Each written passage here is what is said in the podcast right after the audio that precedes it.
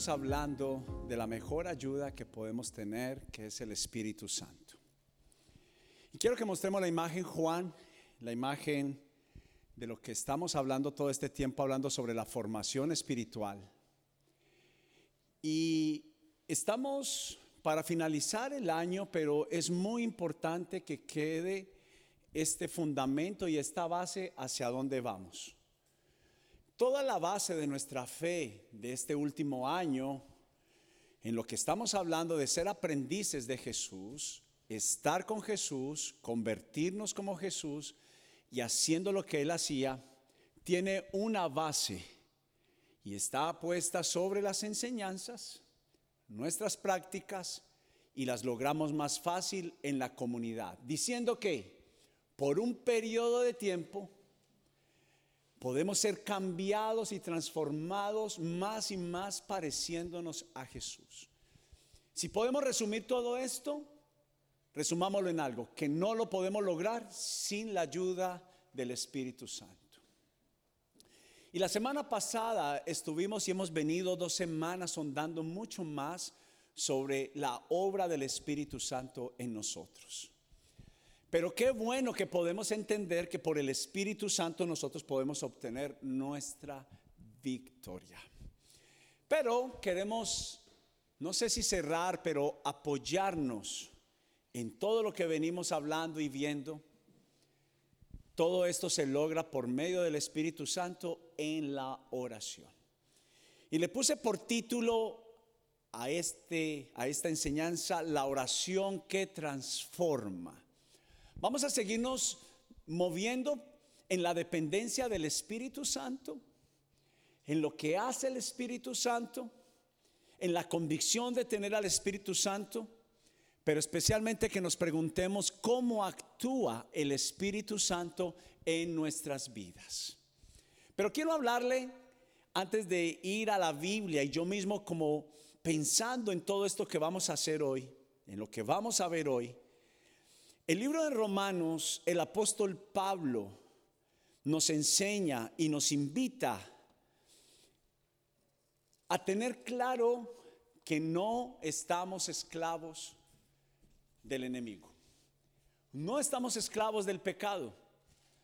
Que se puede ser libres, que se puede operar por medio de Dios, por medio del Espíritu Santo, dependiendo de la obra redentora de la cruz. Pero quería hablarles, apóstol Pablo, como si fuera la historia de él mismo, lo que es antes de tener una vida sin la plenitud de Cristo. Me refiero que muchos venimos a la iglesia y no somos cambiados, no somos transformados y todo tiene que ver por la narración que el mismo Pablo nos deja y quiero como contársela como la propia historia del apóstol Pablo que dice, por lo tanto, el problema no es con la ley, porque la ley es buena y espiritual, el problema está en mí, porque soy demasiado humano, un esclavo del pecado. Realmente no me entiendo a mí mismo porque quiero hacer lo que es correcto, pero no lo hago. En cambio hago lo que odio pero si yo sé que lo que hago está mal, eso demuestra que estoy de acuerdo con la ley, que la ley es buena. Entonces, versículo 17 de Romanos 7 dice, entonces no soy yo el que hace lo que está mal, sino el pecado que vive en mí. Yo sé que en mí, es decir, en mi naturaleza pecaminosa. Entonces podemos reconocer algo. Podemos venir a la iglesia aún amando a Jesús, pecamos. Pero tengo una buena noticia hoy. Dice en el versículo 20, ahora si hago lo que no quiero hacer, realmente no soy yo el que hace lo que está mal, sino el pecado que vive en mí. He descubierto el siguiente principio de vida, que cuando quiero hacer lo correcto, no puedo evitar hacer lo que está mal. Amo la ley de Dios con todo mi corazón pero hay otro poder dentro de mí que está en guerra contra mi mente. Ese poder me esclaviza al pecado que todavía está dentro de mí. Y hemos venido hablando todo este tiempo de cómo querer y desear parecerme a Jesús, pero no puedo. Lo veo en una medida muy alta, en una distancia muy difícil de alcanzar. Pero la realidad es que cuando lo miro bajo el hombre natural pecador, lo veo a una distancia que aunque trato de correr rápidamente, no lo alcanzo. Pero ¿qué es lo que hemos tratado de decir todo este tiempo? Que parecernos a Jesús con la ayuda del Espíritu Santo me va a ayudar a salir de la esclavitud, de la dependencia del pecado. Y yo he dicho muchas veces, el pecado llama más pecado. La Biblia dice que un abismo llama a otro abismo. Y a veces no nos damos cuenta que aunque luchamos, estamos luchando contra, dice la Biblia, un ADN, nuestro ADN espiritual ya corrupto. Está por encima de mis fuerzas. Está por encima de lo que yo puedo. Yo quiero pensar diferente, quiero hacer diferente, quiero dejar de mentir, pero no lo logro. Y qué bueno que entendemos que humanamente no lo podemos lograr. Pero la Biblia dice que ya el Espíritu Santo está no solamente en nosotros, sino sobre nosotros. Una mentira mejor guardada por el infierno es que el Espíritu Santo no lo tiene todo aquel que cree en Jesús. Y la realidad es que está dentro de nosotros, pero la virtud está en que Pablo entendía lo que dice Romanos capítulo 26, quiero que lo mire conmigo. Además, el Espíritu Santo nos ayuda en nuestra debilidad. Por ejemplo, nosotros no sabemos qué quiere Dios que le pidamos en oración, pero el Espíritu Santo ora por nosotros con gemidos que no pueden expresarse con palabras. Y el Padre quien conoce cada corazón sabe lo que el Espíritu dice, hablando del Espíritu Santo porque el Espíritu intercede por nosotros los creyentes en armonía con la voluntad de Dios. Míreme para acá. O sea que tenemos al mejor aliado, aquel que nos va a sacar de esa tendencia de vivir esclavizados en la maldad. La, la, verdad es que si nosotros somos honestos, hemos sido vencidos, dice la Biblia, de lo malo. Estoy completamente convencido que una de las cosas que más el enemigo hace es no conocer al Espíritu Santo. ¿Por qué? Porque el Espíritu Santo es la entidad, es la persona de Dios diseñada para nuestra ayuda y nuestro auxilio. Es por eso que yo sé que como las personas, y lo he mencionado aquí, se suicidan. ¿Cómo son personas que pasan a tener una vida plena en Dios? Y hemos escuchado inclusive pastores que han pasado el suicidio. Yo tengo una claridad. La depresión es un espíritu, la tristeza es un espíritu, el temor es un espíritu, mas el Espíritu Santo es el espíritu de libertad. Entonces, sin darnos cuenta, el enemigo se mueve con diferentes formas, haciéndonos depender de la esclavitud. Nos esclaviza sin darnos cuenta, con pequeñas palabras, con pequeños pensamientos que permitimos en nuestra vida que no tenemos opción, que las tenemos que vivir. Y algo que tengo por claro y suma virtud es que el enemigo no solamente se mueve con sutileza, sino que se mueve en oscuridad. Él se mueve en la quietud también porque Él empieza a susurrar las mentiras, Él empieza a susurrar la maldad, nos recuerda que somos esclavos y que no podremos vencer. Mas el Espíritu Santo no solamente es el que me da el ánimo. Jesús dijo, yo me voy, pero les enviaré al Espíritu Santo, el que les hablará toda la verdad. Y eso es lo que se opone, la batalla entre los dos mundos espirituales. Hablando de que yo tengo que vivir una vida cristiana atada en derrota, en depresión, en tristeza, esclavizada por el pecado. Y de una otra forma lo permitimos. Ahora bien, quiero que vaya conmigo por favor a Romanos capítulo 8, versículo 1 si es tan amable.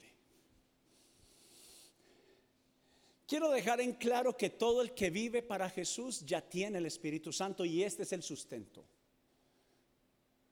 No nos sucede como le ocurrió a la iglesia de Éfeso, que no sabía ni siquiera que existía el Espíritu Santo. Pero la pregunta es, ¿invitas al Espíritu Santo a orar contigo? La pregunta es, ¿aún las oraciones, las batallas solo? ¿Aún no será que sientes que en medio de la oración te sientes distraído, distraída? A veces te vences en el cansancio y en muchos pensamientos y no en la oración. ¿No será que la respuesta está es porque no está el Espíritu Santo en medio de nuestra oración? ¿No será que podemos pensar en que el Espíritu Santo tiene que ser tenido en cuenta inclusive en el momento que vamos a orar? ¿No será que es importante invitarlo en medio de nuestra oración? ¿No será que es importante tenerlo en cuenta cuando abrimos nuestros ojos? ¿No será que es importante tener la conciencia que donde quiera que vayamos el Espíritu Santo es mayor a lo que el enemigo pone dentro de nosotros como pensamientos de derrota? Es una buena pregunta. Pero comencemos con una primera parte. El Espíritu Santo está dentro de nosotros. Pero la Biblia también nos deja ver que pudiéramos estar en el abismo, aún teniéndolo esclavizados con la tristeza, con la abrumación y pensando que no podemos ser libres de la maldad. Esto me deja claro que el Espíritu Santo puede vencer en mí. Dice, verso 1 de la versión NTV, por lo tanto, ya no hay condenación para los que pertenecen a Cristo Jesús. Y porque ustedes pertenecen a Él, el poder del Espíritu que da vida los ha libertado del poder del pecado que lleva a la muerte. La ley de Moisés no podía salvarnos porque nuestra naturaleza pecaminosa es débil. Y estamos acá para decir cómo actúa el Espíritu Santo en nuestra debilidad. Y no hablo solo en la del pecado. Hablo en la debilidad de la debilidad, lo que me debilita.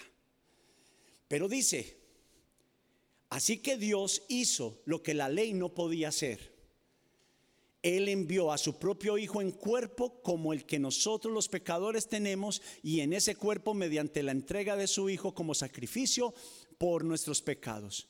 Dios declaró, diga conmigo, el fin del dominio que el pecado tenía sobre nosotros. O sea que estamos hablando que Satanás y el pecado tienen dominio tienen un poder que nosotros no podemos dominar. Y ya voy a explicar sobre eso. Verso 4 dice, lo hizo para que se cumpliera totalmente la exigencia justa de la ley a favor de nosotros, que ya no seguimos a nuestra naturaleza pecaminosa, sino que seguimos qué? Al Espíritu. Al Espíritu Santo está en mayúscula. Los que están dominados por la naturaleza pecaminosa piensan en cosas pecaminosas, pero los que son controlados, diga conmigo, guiados por el Espíritu Santo, piensan en las cosas que agradan al Espíritu. Por lo tanto, permitir que la naturaleza pecaminosa les controle la mente lleva a la muerte. Pero permitir que el Espíritu les controle la mente lleva a la vida y yo quiero que nos hagamos un examen. Si no hay paz, hay aflicción. Es así de sencillo. Hay aflicción. Pues la naturaleza pecaminosa es enemiga de Dios siempre. Nunca obedeció las leyes de Dios y jamás lo hará. Por eso, los que todavía viven bajo el dominio de la naturaleza pecaminosa nunca pueden agradar a Dios. Pero ustedes no están dominados por su naturaleza pecaminosa son controlados por el Espíritu si el Espíritu de Dios vive en ustedes. Y recuerden, los que no tienen al Espíritu de Cristo en ellos, de ninguna manera pertenecen a Él. Y Cristo vive en ustedes. Entonces, aunque el cuerpo morirá por causa del pecado, el Espíritu les da, diga conmigo, vida. Porque ustedes ya fueron declarados justos a los ojos de Dios el Espíritu de Dios, quien levantó a Jesús de entre los muertos, vive en ustedes. ¿Aló? Ahora, quiero hacer una pregunta. Si vive en nosotros, ¿por qué todavía sentimos que somos esclavos en nuestras prisiones internas?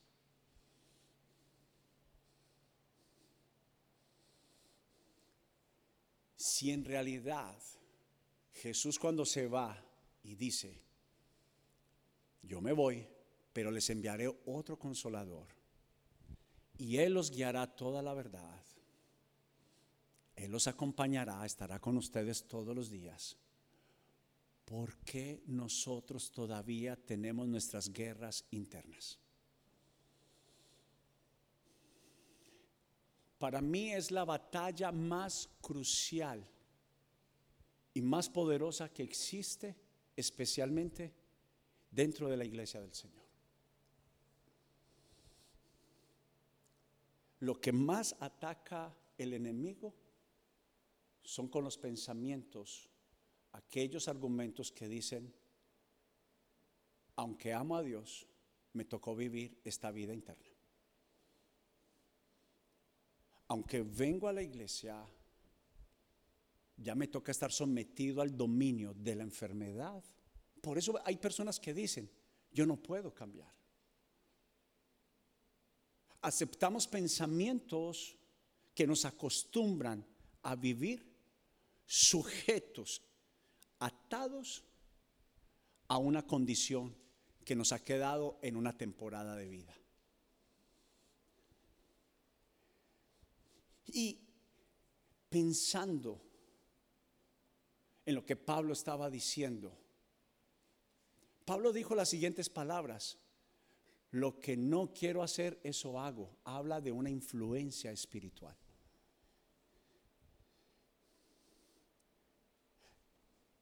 Pablo también dice en el capítulo 8, hay un control, un dominio que aunque inclusive lo conocemos, no lo hemos removido.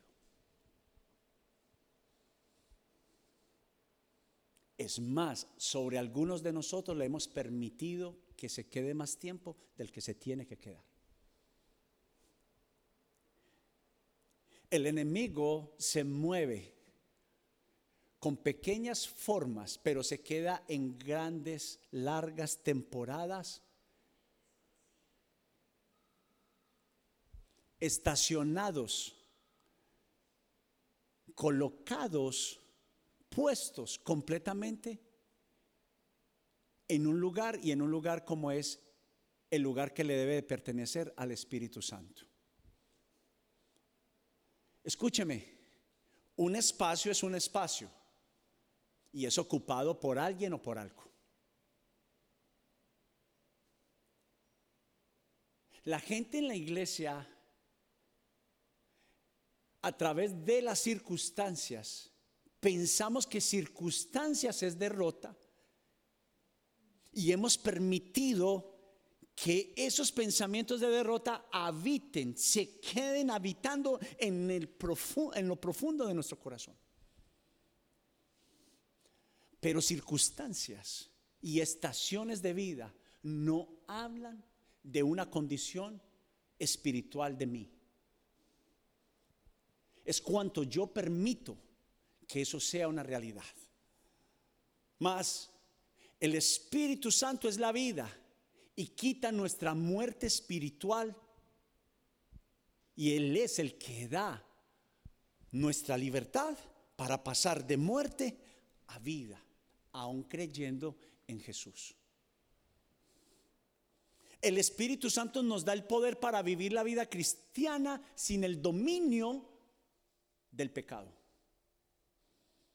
Porque hay personas que aunque conocen el pecado dentro de la iglesia, lo aman, aman a Jesús, le entregaron su corazón a Jesús y aún así sienten que el pecado es más fuerte que su capacidad porque hay un dominio. Escúcheme. Por eso Romanos capítulo 7 y capítulo 8 me pone en libertad. ¿Por qué me pone en libertad? Porque cuando conozco la verdad, la verdad me hace libre. Porque hay una mentira bien guardada que por solo creer en Jesús y por solo venir a la iglesia, no estamos hablando no solamente de dominio, sino de una influencia que la Biblia dice que es verdad. Pero a la que más alimentemos será la que más hable dentro de nosotros. Y por eso el Espíritu Santo nos liberta del poder del pecado y el pecado como poder hay que vencerlo. Y solo se vence con el poder del Espíritu Santo cuando yo creo que es mayor. Pero mientras que los argumentos falsos, que de una u otra forma permitimos que porque una circunstancia, una estación de mi vida, fue la voluntad de Dios que yo me quedara así, entonces hicimos a un lado al Espíritu Santo, aunque creemos en Él y aunque sabemos que vive en nosotros. Por eso muchas veces la depresión y la tristeza se hace mayor, porque al final le dimos más crédito a la estación en la circunstancia que al poder del Espíritu Santo. De a poco me voy a meter en lo profundo de este asunto.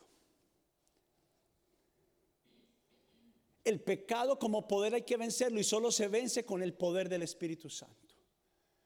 Pero Pablo le da todo el crédito a una sola cosa, a la victoria de la cruz, pero que tiene que ser testificada todos los días por el Espíritu Santo en nuestro corazón. Usted y yo podemos conocer la historia pero si no vivimos la cruz todos los días, que fue donde se ganó la victoria, el Espíritu Santo tiene que trabajar en nosotros de forma que nosotros ni un solo día de nuestra vida nos alejemos de la cruz. Ni uno. El problema es que la credibilidad que le damos al poder del pecado, al de la circunstancia, nos alejan de la cruz. Pero mientras yo esté cerca a Jesús, el poder que está en Cristo, que venció a la muerte, ese mismo poder, mientras yo esté más cerca de ese poder, más cerca voy a estar de mi victoria. Pero ¿qué hacen los argumentos falsos? Me alejan, porque me distancio de la realidad y de la verdad que es el Espíritu de Dios. Pero ¿qué hacen las circunstancias? Nos hacen retroceder en la fe. ¿Qué hacen los argumentos del enemigo? Trabajan en nuestra mente y en nuestro corazón y tienen más poder que el poder del Espíritu Santo. Porque el poder del Espíritu Santo es mayor solo cuando actúa en mí. Pero cuando actúa, los argumentos de temor, de, miedo, de pavor, de depresión, de angustia, de decepción, especialmente en este tiempo, Satanás se ha metido con la decepción dentro de la iglesia. Pero la Biblia dice que aunque es un poder mayor que mis fuerzas, Cristo lo venció. Pero recuerda lo que veíamos la semana pasada, el Espíritu Santo es tan importante que Jesús lo que más le preocupaba era que el Espíritu Santo quedara en nuestras vidas como maestro. Que quedara como el que nos entrena, como el que nos equipa, como el que nos prepara para la batalla. Por eso decía, voy a rogar al Padre para que les dé el otro consolador, pero el otro consolador, aunque lo conocemos y hemos escuchado de él y entendemos que vive dentro de nosotros, no es quien nos está influenciando y no es quien nos está controlando. ¿Por qué?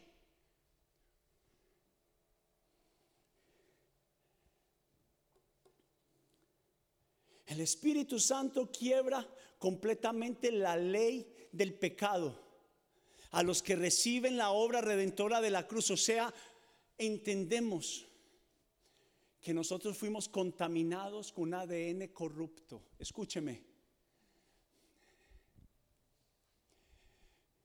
En la misma forma que Dios creó al hombre y a la mujer puros, cuando aceptamos a Jesús somos purificados, pero luego el enemigo viene para cuestionar la voluntad de Dios en medio de las circunstancias y decepciones de la vida. Entonces el enemigo está utilizando la misma herramienta que utilizó desde el principio, la utiliza hoy. A los creyentes, a la Adán de ese tiempo, que es la iglesia del Señor, viene, les habla y les dice, usted nunca va a poder tener la victoria sobre esa área. Usted vino a los Estados Unidos para sufrir. Y de la misma forma que dice en el principio, con que Dios dijo, esa es la forma que en este tiempo la iglesia está siendo atacada. Con que Dios dijo, aunque no lo escuchamos literalmente, sabemos que nuestro corazón está siendo invadido de esa influencia y de ese poder. Por eso yo le llamo la batalla más crucial que tiene la iglesia. Porque si el enemigo quita la convicción de que si Dios dijo que estaríamos bien, entonces el enemigo ha ganado. Mas la Biblia dice que el que testifica la verdad de Cristo es el Espíritu Santo. Pero si yo estoy alejado de lo que Él dice, y yo puedo saberme la Biblia entera, yo puedo venir a la iglesia todos los días, pero si estoy alejado de que el Espíritu Santo es quien me acuerda de las palabras de Jesús, entonces el enemigo ha ganado. Mas cuando yo estoy cerca del Espíritu Santo, Jesús dijo, Él les acordará mis palabras. Entonces es el otro pastor porque Él no nos dejó solos. El Espíritu Santo es el pastor enviado para cuidar nuestras vidas, pero estamos alejados de Él. Por eso Pablo decía, y los creyentes y los pastores y todo el mundo puede decir que es un hombre, es una mujer de Dios. Pero si el Espíritu Santo no lidera nuestras vidas en este tiempo de batalla y de crisis y de angustia, entonces pudiera ser un gran hombre de Dios y estar influenciado por el enemigo. Pudiera ser una mujer de Dios y estar siendo influenciada por el enemigo. No todo lo que pienso es de Dios. Aló. No todo lo que siento es de Dios. Y no todo lo que me pasa lo permitió Dios. Aló. Pensamos que por seguir a Jesús estamos haciendo su voluntad y no es así. Porque cabe la posibilidad en Romanos capítulo 8, donde la Biblia dice que somos influenciados y algunos hasta controlados. Cuando alguien dice que la persona está endemoniada, demonios, sale del latín dominio, dominio, poder dominante que controla las emociones, los pensamientos, mis acciones, mis movimientos. Porque es que me siento atraído por el pecado. Porque el dominio del pecado, porque el pecado es un dominio y es una ley que va en contra del Espíritu Santo. Por eso Pablo decía, lo que no quiero hacer, eso es lo que salgo haciendo. Y por eso yo le digo a la gente, el pecado no es el problema. Apóstol Juan, por medio del Espíritu Santo, dice, el problema es el que practica el pecado. Y sin darnos cuenta, a veces estamos practicando pecados que permitimos como la depresión, como la tristeza, como la angustia, como la ansiedad. No, es del Espíritu Santo y pensamos que está bien tener ansiedad. No es verdad. No es cierto. No es verdad.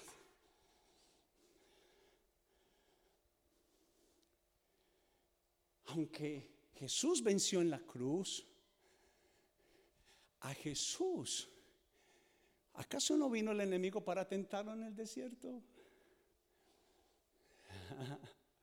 Ese poder quiso venir sobre Jesús en el desierto, en el tiempo que de la debilidad. Ahora, ¿cómo, ¿cómo se cierra el capítulo? El párrafo de Jesús venció en el desierto. ¿Cómo se cierra? Que Jesús venció y ángeles le servían. Fue el sello de la victoria de Jesús en el desierto. Pregunta, ¿quién sostuvo a Jesús en el desierto? Cuando uno está en el desierto, uno solo puede ganar la victoria por el Espíritu Santo. Es imposible ganarla de otra forma. La tentación, el pecado que es mayor que nosotros, escúcheme, algo que le va a dar, le va a dar esperanza. Es que sabemos que si pecamos no es porque queremos, es porque ese dominio nos controla. Pero lo que me va a dar mayor libertad es que el Espíritu Santo es real y que el Espíritu Santo es el único que me puede dar esa libertad. Por eso los que son guiados por el Espíritu Santo, dice la Biblia, serán libres. Yo no sé si le estoy hablando a alguien aquí.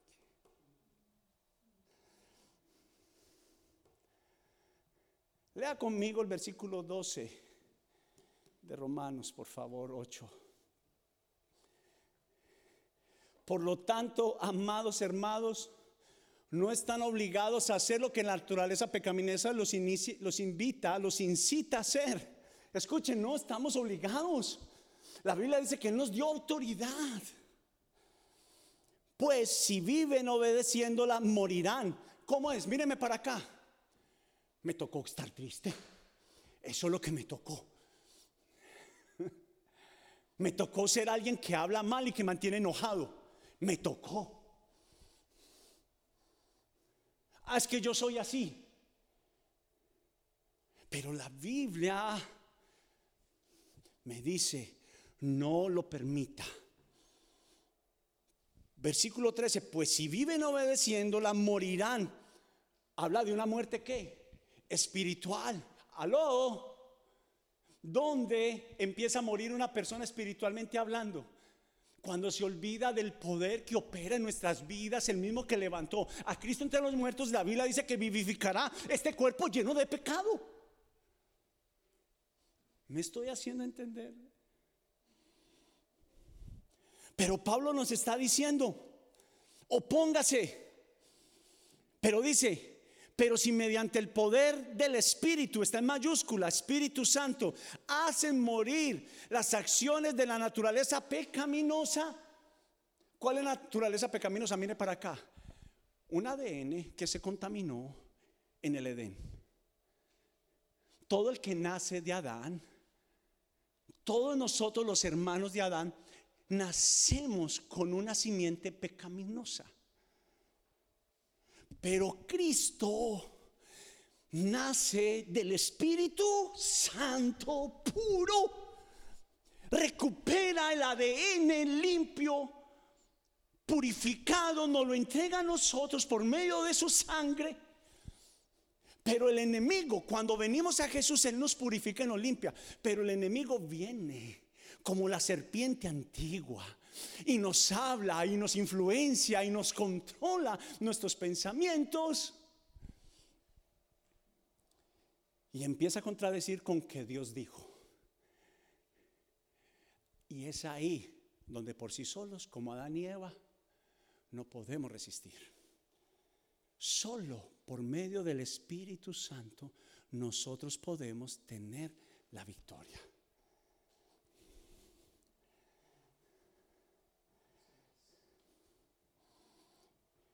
Y versículo 15 dice, y ustedes no han recibido un espíritu que los esclavice al miedo. En cambio, recibieron el Espíritu de Dios. Cuando Él los adoptó como sus propios hijos. ¿Usted qué se gana si va a un papá lo adopta, un papá sustituto? Pero está lejos de usted. Está cumpliendo su rol. Pero es que a la iglesia le pasa lo mismo. Padre Dios está en el cielo, Jesucristo está en la, en la tierra. Y si yo no tengo relación con el Espíritu Santo y no le doy la autorización de que Él me cuide, estoy solo. Estoy solo. Amo a Dios, pero está solo. No tener en cuenta al Espíritu Santo es estar solo. crees en Él, lo conoces, tuviste una experiencia espiritual, hablas de Él, hasta profetizas de Él. Pero el enemigo va a robar, va a tratar de robar ese don que se gana en la oración, llamando, clamando al Espíritu Santo. Cuando yo estoy en crisis, yo no tengo ninguna petición. Cuando yo estoy en crisis y en tristeza, yo no tengo ninguna otra oración más que clamar al Espíritu Santo.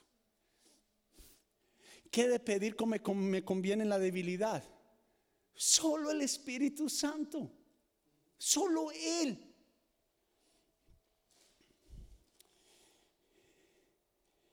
Y quiero que mire esto conmigo, por favor. Lo que dije ahorita, el pecado esclaviza.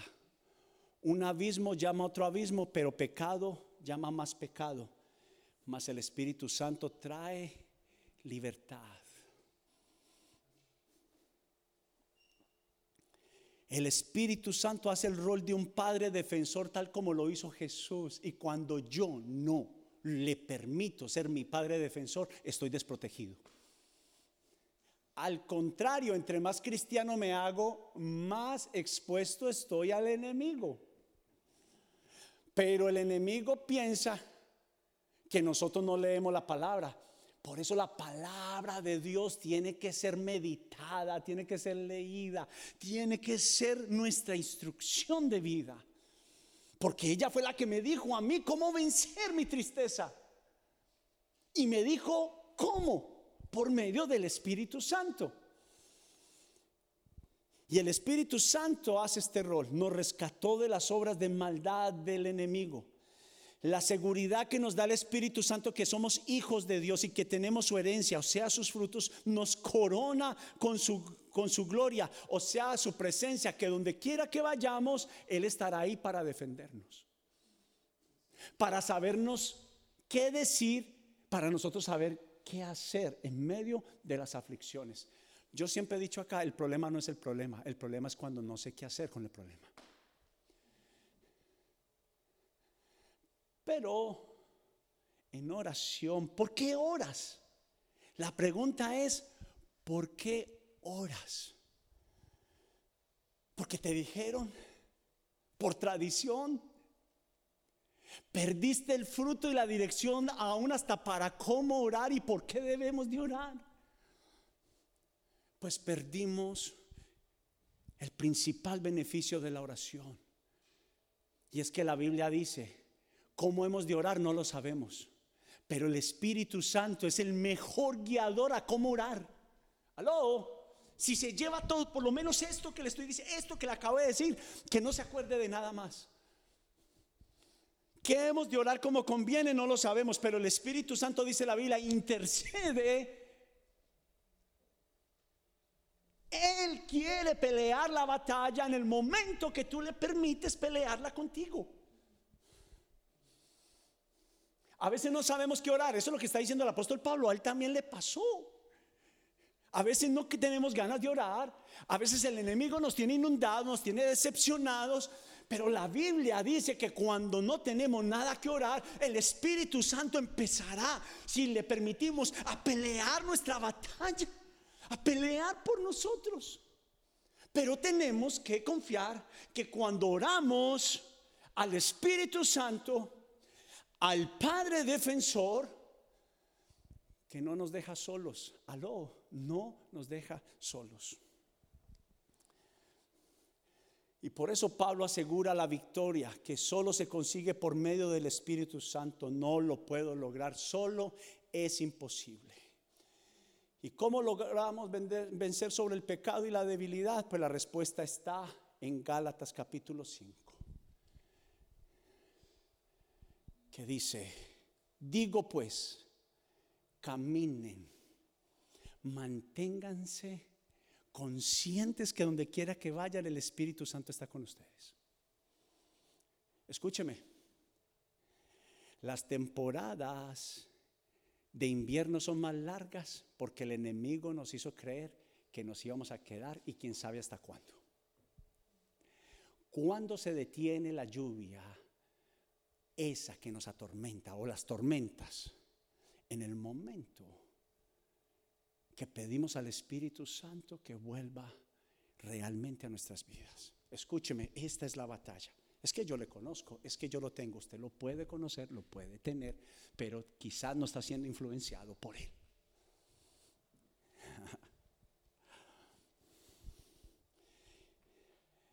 Caminen en el Espíritu y no satisfagan los deseos de la carne. Porque el deseo de la carne es contra el Espíritu y del Espíritu es contra la carne. Y estos se oponen entre sí para que no hagáis lo que quisierais. Pero si sois guiados por el Espíritu, no estás bajo la ley. ¿Cuál ley? Recuerde, no estamos hablando de los mandamientos, es la ley de lo que ocurrió por designio de lo que Adán fue contaminado por ley, nosotros también la hemos recibido. Pero también por la gracia de Cristo, nosotros somos libres de ser influenciados por el Espíritu Santo. Necesitamos ser influenciados por Él. Y terminando, quiero darles rápidamente solo tres. ¿Cómo logramos vencer sobre el pecado y la debilidad? Orando, número uno, y nuestro deseo de pecar. Como dijo Jesús, oren para que no entren en tentación. Y déjeme decirle algo que el Espíritu Santo trató conmigo. No estamos hablando solo de pecados capitales, de los que adulteran, la decepción es un pecado. Porque muestra nuestra desconfianza del Señor. La ofensa es un pecado. Con razón David, ¿acaso él no conocía que mentir, matar, seducir la mujer que no era su mujer, ¿acaso él no sabía que era pecado? Claro que él sabía.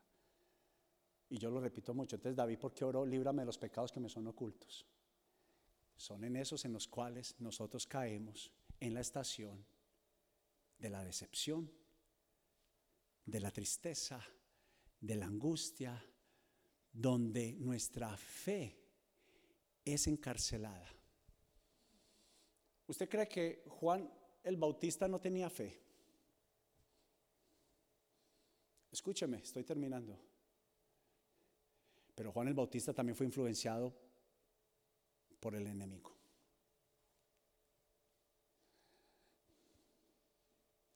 El mismo espíritu que operó en contra de Jesús vino y operó en contra de Juan el Bautista y de Pedro. Ese espíritu controlador utilizó a Pedro para decirle al Señor Jesús que se fuera de la cruz, que se volara, que no que la cruz no ocurriera. A ver, Juan el Bautista no fue el que dijo, los hombres de Dios decimos, he ahí el Cordero de Dios que quita el pecado del mundo del que yo no soy digno de desatar el calzado de sus pies. Pero luego manda a preguntarle si él era. ¿Usted sabe quién era Juan el Bautista? Dice que el hombre más honrado por Dios después de Jesús. Y él, Juan el Bautista, operado por lo que dice Romanos capítulo 8, dijo, vayan y pregúntenle, había acabado de decir que su fe estaba puesto, he ahí el autor y consumador de la fe, el Salvador, el que perdona los pecados, el Mesías prometido, pero después vuelve y manda en medio de la cárcel en medio de la decepción, manda a preguntar porque espíritus controladores, los mismos que estaban sobre Adán y Eva, lo dominaron. Número dos, dependiendo totalmente del Espíritu Santo. Busque su guía en oración.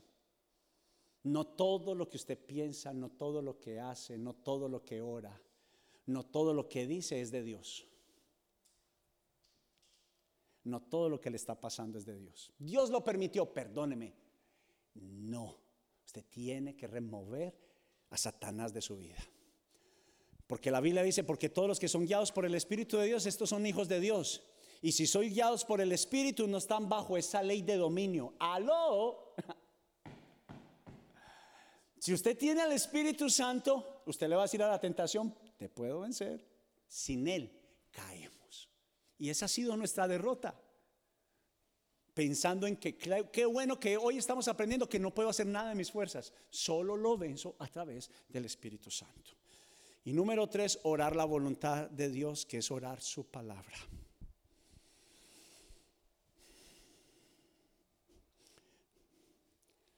Qué imprudencia de la iglesia de Jesús orar sin el Espíritu Santo.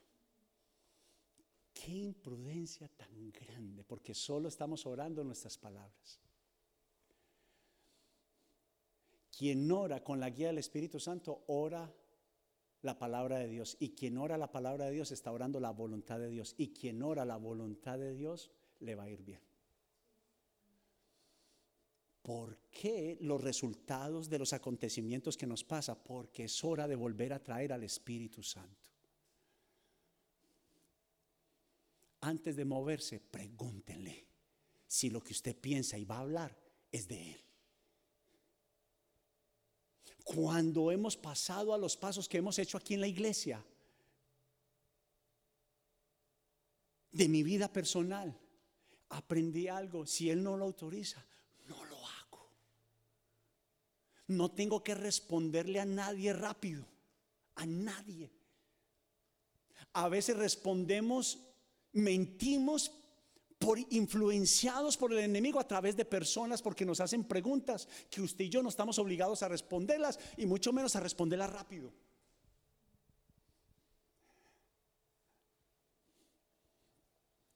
Pero para terminar con lo que Juan, vea la parte donde puse la oración que transforma la última parte. Dice, la oración que transforma, que extermina con lo que desagrada a Dios, es aquella con la cual clamamos a Dios desesperadamente porque el Espíritu Santo haga su obra en mí. Donde renuncio a mi autosuficiencia. ¿Sabe también qué es autosuficiencia? Esto fue lo que me tocó vivir. Ya he orado. Si esta fue la voluntad de Dios para mi vida. Esos son espíritus controladores, influenciadores, pensando que esa es la voluntad de Dios para usted. Mentira de mentiras. ¿Cómo no voy a vivir la cruz y la cruz es la que me anuncia mi prosperidad, mi libertad y mi bendición? La Biblia habla de estaciones. Pero la Biblia también habla de la primavera. donde sale el sol de mi mañana, que es Jesús. Entonces, como dijo el apóstol Pablo, entonces en vano Cristo fue a la cruz. Si es para estar en la derrota de lo que me tocó, en vano Cristo fue a la cruz. Pero quiero terminar. Es donde clamo desesperadamente porque el Espíritu Santo haga su obra donde renuncio a mi autosuficiencia, pero es donde vivo confiado que si el Espíritu Santo está conmigo, estaré bien. Solo se puede ir el vacío de mi vida, solo con la llenura del Espíritu Santo. ¿A qué distancia está el Espíritu Santo? A una conversación sólida con conocimiento.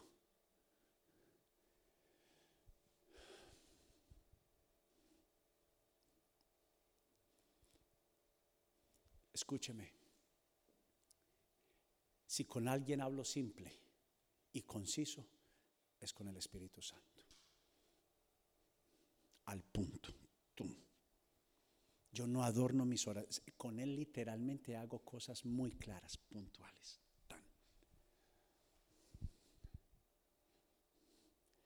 ¿Sabe por qué? Él honra al que cree que Él es verdad. Y cuando yo le hablo conciso y claro, es porque yo entiendo que Él escucha y Él habla.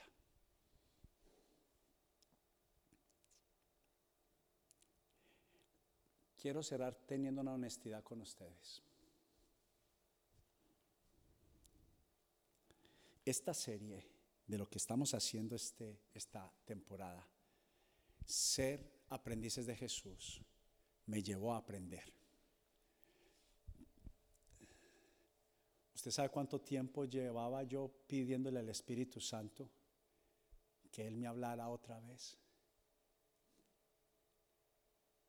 Solo Él sabe. No fueron dos meses, no fue un año. Pero ¿sabe qué? Nunca lo dejé de hacer. Podríamos decir que el tiempo que me ayuda a acordarme cuándo fue, fue cuando él me habló de venirnos para Inglewood. Estamos hablando de dos años y medio. Antes de esos dos años y medio, por cuatro años en la iglesia, para la iglesia y para mi vida personal, yo tenía comunión con el Espíritu Santo en Colombia. Usted sabe hacia cuánto yo no le daba una palabra profética a alguien y no solamente eso, sino que se cumpliera. Llevaba temporadas.